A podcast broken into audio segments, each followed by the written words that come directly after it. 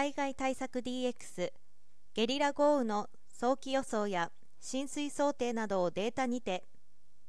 線状降水帯やゲリラ豪雨による水害が全国各地で発生しています。近年既存ハザードマップの想定を超えるなど被害が激甚化しています。正確な予想が難しいゲリラ豪雨は特に河川や内水の氾濫道路の冠水建物への浸水といった水害への対応が喫緊の課題となっています。その準備にあたる自治体職員は極めて短時間のうちに被害を想定し対策の判断や関係者への指示住民の避難行動を促す情報伝達を行わなければならずそれらが大きな負担になっています。NTTAT 日本公営東芝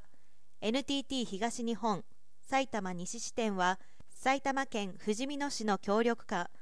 高精度かつリアルタイムな降雨浸水予測データを活用した災害対応業務の有効性に関する実証実験を今月19日から共同実施します。今年12月28日まで同市内各所にて4つの仕組み。1最新技術によるゲリラ豪雨の高精度な早期予測。2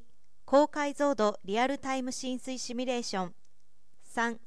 刻々と変化する動的ハザードマップの提供。4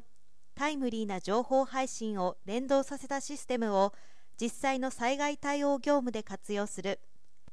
1では世界初の実用型 MP PAWR、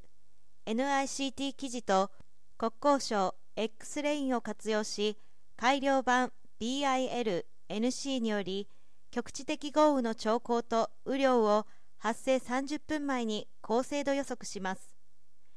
2では浸水シミュレーション技術に基づくリアルタイム浸水予測情報の提供が行われ、